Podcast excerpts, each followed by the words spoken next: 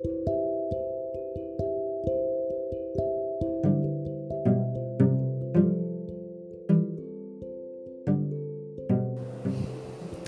eu sou a Fátima Scanoni e você está no podcast da Scanoni.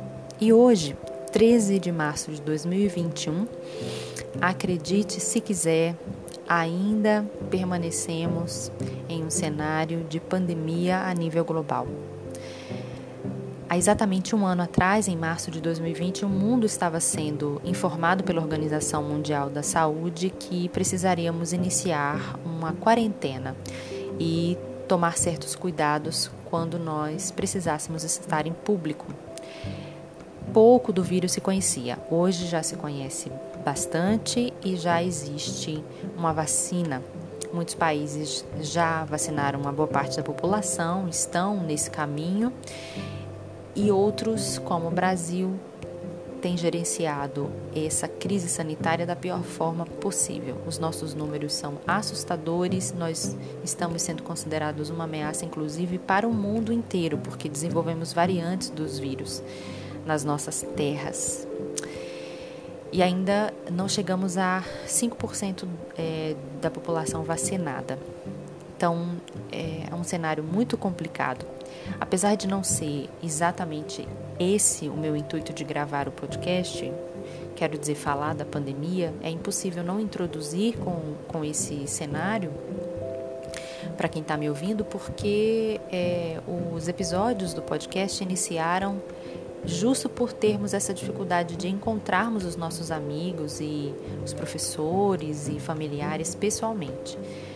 É, então, precisávamos nos manter conectados e aí surgiu essa ideia. Um ano depois, as restrições permanecem, é, temos visto poucos nossos familiares e amigos, aqueles que estão distantes, né? E muita coisa aconteceu, muita coisa aconteceu. Mas o meu intuito é falar sobre o final de uma etapa. Então acredito que o, o áudio vai ser inclusive curto. Eu quero falar sobre a apresentação do meu trabalho de conclusão de curso porque antes eu gravei minhas angústias, medos, essa insegurança, a não identidade que se tem quando, quando se é um, um aspirante a pesquisador ou pesquisadora no Brasil. Eu terminei, apresentei o meu trabalho em agosto do ano passado é, com o título A Experiência na Cátedra Sérgio Vieira de Mello, da Universidade Federal Fluminense e o seu impacto na formação discente em serviço social. A minha orientadora foi a professora Ângela Vasconcelos, que foi também a minha coordenadora no laboratório é, de Políticas Públicas, Migração e Refúgio e o Lab Migrar, o querido do coração Lab Migrar, e também da Cátedra Sérgio Vieira de Mello, que eu integrei, ela coordenava junto é, com o Lab Migrar e fizemos ali é, muitas atividades, né? Foram é, meses muito produtivos, é, que eu cresci bastante. Eu sou muito agradecida por essa chance que a universidade me proporcionou.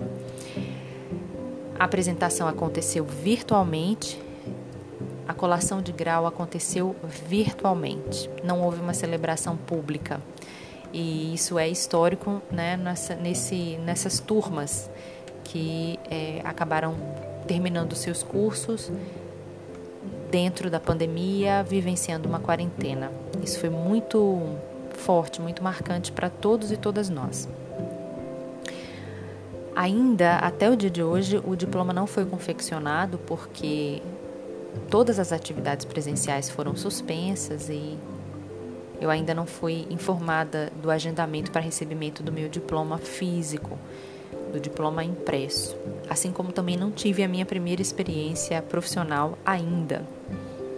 Assim como também não tenho o meu registro profissional ainda. Então eu saí da fase da formação.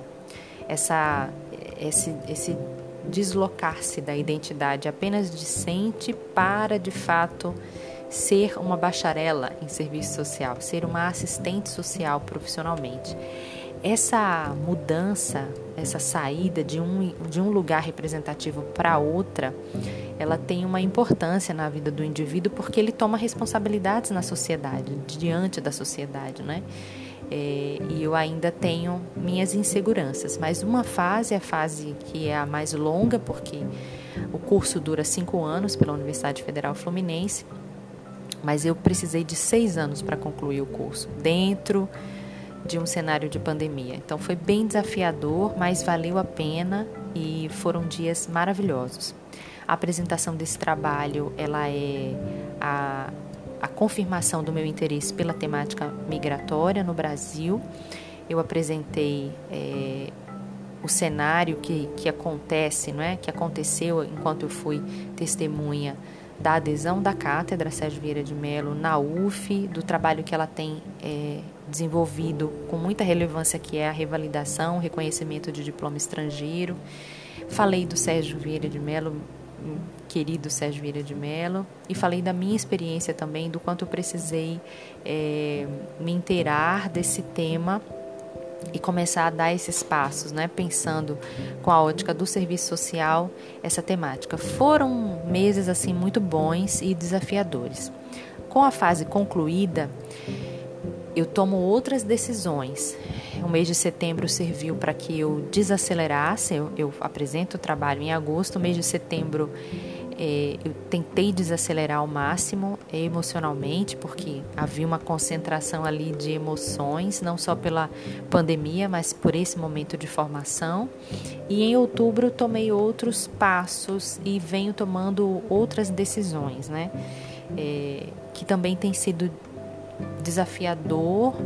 É, cada, cada momento tem a sua, a, o seu a sua chamada para responsabilidade na vida.